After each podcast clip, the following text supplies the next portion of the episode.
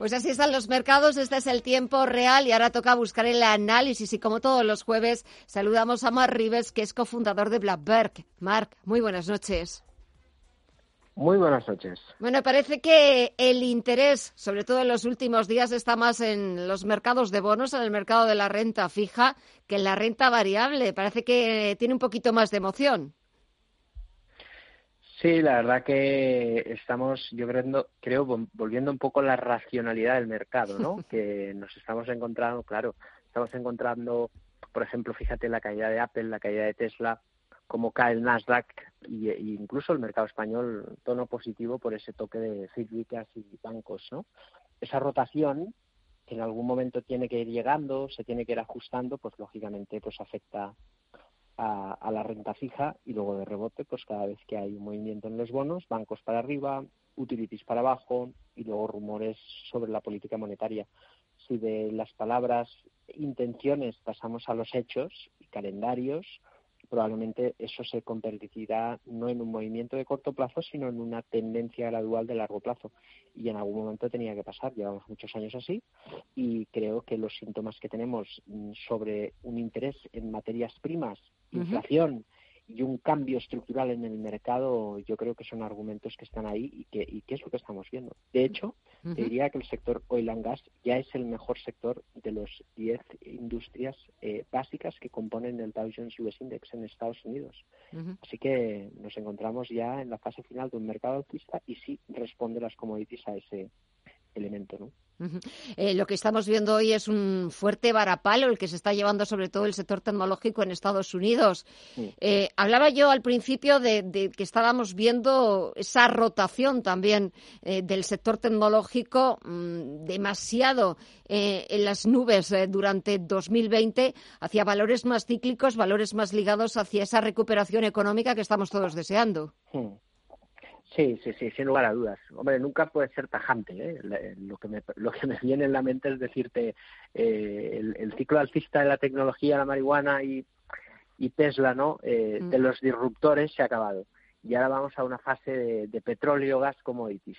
Pero cada vez que dices eso tajantemente, luego pues, seguimos con esa dinámica. Las burbujas, como, como decía Isaac Newton, soy incapaz de predecir la locura de los del mercado, aunque sea capaz de predecir el comportamiento de los astros, ¿no? Mm. Y eso puede pasar, pero sí que creo que hay ya síntomas evidentes, lo estamos viendo en el crudo, eh, que, el comportamiento que está teniendo en el último año, de pasar a, en ese mayo del año pasado menos 35 dólares negativo, mira cómo está hoy, y, eso es una señal clara de la recuperación industrial, de la inflación y que el dinero ahora va a las commodities. Así que hay que anticiparse, hay que pensar que en, la bolsa lo que es más fácil comprar a veces es lo más peligroso y que rotar pues siempre es mejor que ir detrás de las modas.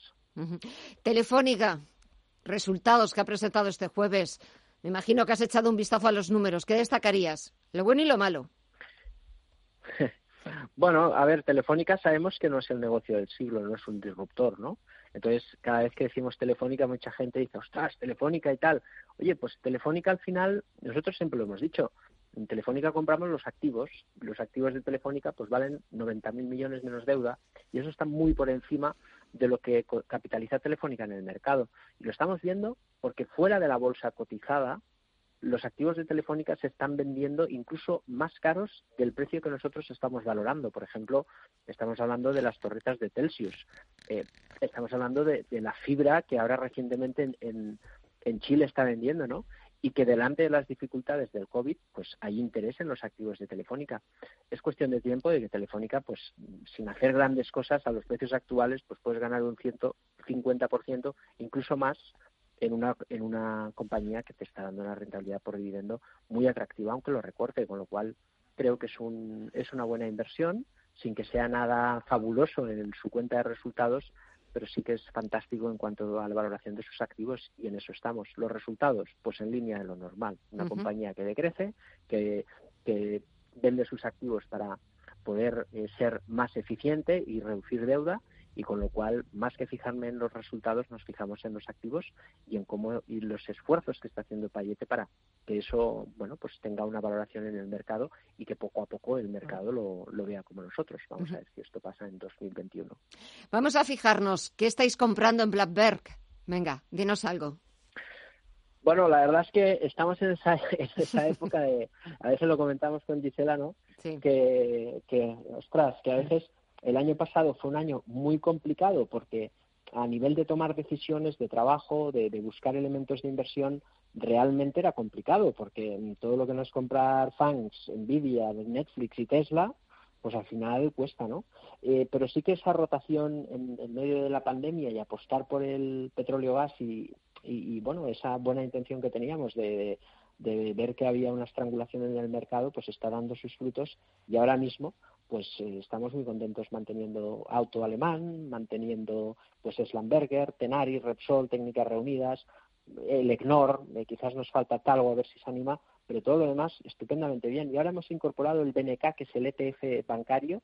Sabemos que los bancos españoles pueden tirar, Sabadell está dando ahora una, una señal de entrada, pero delante de la oleada que puede venir ahora, no del COVID, sino posible de la posible crisis económica y de la morosidad, cómo va a impactar en los bancos, vamos a ser prudentes e invertimos en el BNK, que es el ETF Stock 600 bancos, y así diversificamos en un sector muy abatido y que realmente, después del nuevo mensaje del Banco Central Europeo, si hay un entorno de subida de tipos de interés, no tengan ninguna duda los oyentes de que las utilities van a caer y los bancos van a subir. Y ese vendo red eléctrica y um, en gas y compro eh, bancos españoles puede ser una buena idea que yo creo que ya tendríamos que empezar a hacer.